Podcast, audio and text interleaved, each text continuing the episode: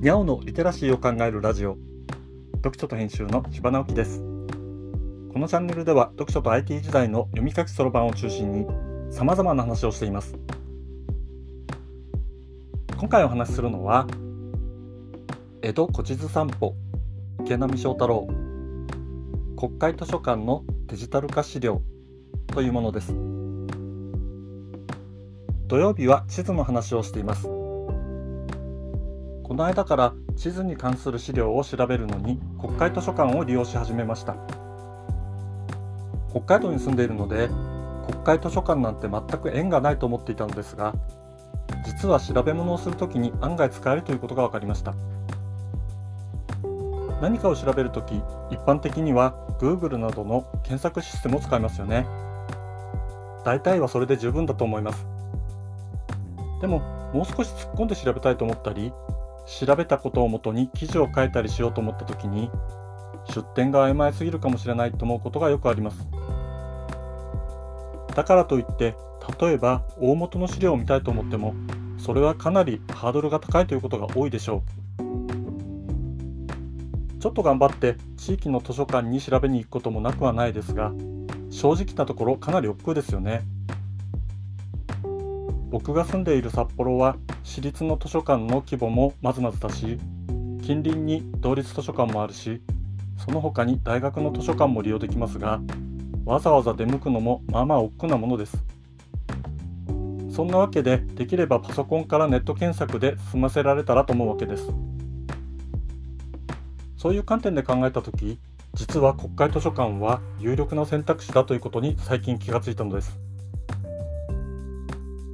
インターネット上には様々な資料がありますが、それは新しい資料が多いわけですよね。当たり前ですけど。少し古い資料が見たいなと思った時には、やっぱり図書館が使えるのです。大抵の図書館の検索の使い勝手はあまりいいとは言いませんが、それでもインターネット上にはない資料を見つけることができます。ただ、見られるのは基本的にこういう資料があるという情報だけです。実際に見たかったら図書館に来てくださいねってことですよね。それはある程度仕方がないと思います。膨大な紙の資料をデジタル化し、保管する仕組みを作り、それを維持するだけでも大変なことだし、いわゆる著作権の問題も発生しますからね。でも、やっぱり資料の中身も見たいというのが本音でしょう。ここにほんの少し道を開いているのが国会図書館でした。国会図書館のサイトはいくつかありますが、その中に国立国会図書館デジタルコレクションというサイトがあります。ここで国会図書館が持っている資料をデジタル化したものを見ることができます。もちろんほんの一部でしょう。でも使ってみたら、あれ？ここまで見られるの？と思いました。調べてみたのは古地図に関する情報です。たまたま見つけて面白そうと思ったのは江戸古地図散歩という池波正太郎の本でした。この本の国立国会図書館デジタルコレクションの URL を概要欄に貼っておきますのでぜひ開いてみてください。これだけだとああとにかく資料があるんだなという程度だと思います。実はここからがすごかったのです。利用者登録してログインすると本の中身が見られるのです。ただし、利用者登録は本登録までする必要があります。本登録には名前と住所とそれを証明する書類を送る必要があります。証明する書類の代表的なものは運転免許証ですね。本人確認が済むと本登録され、デジタルコレクションの一部の資料の中身を見ることができるようになります。江戸古地図散歩もそういうデジタル化された資料になっていました。ただ見られるのは本のすべてのページのスキャンした画像です。電子書籍のようなものを想像されると期待外れかもしれません。それでも全文検索ができますし必要な場所を拡大して見ることができるので資料としては十分使えるものでした。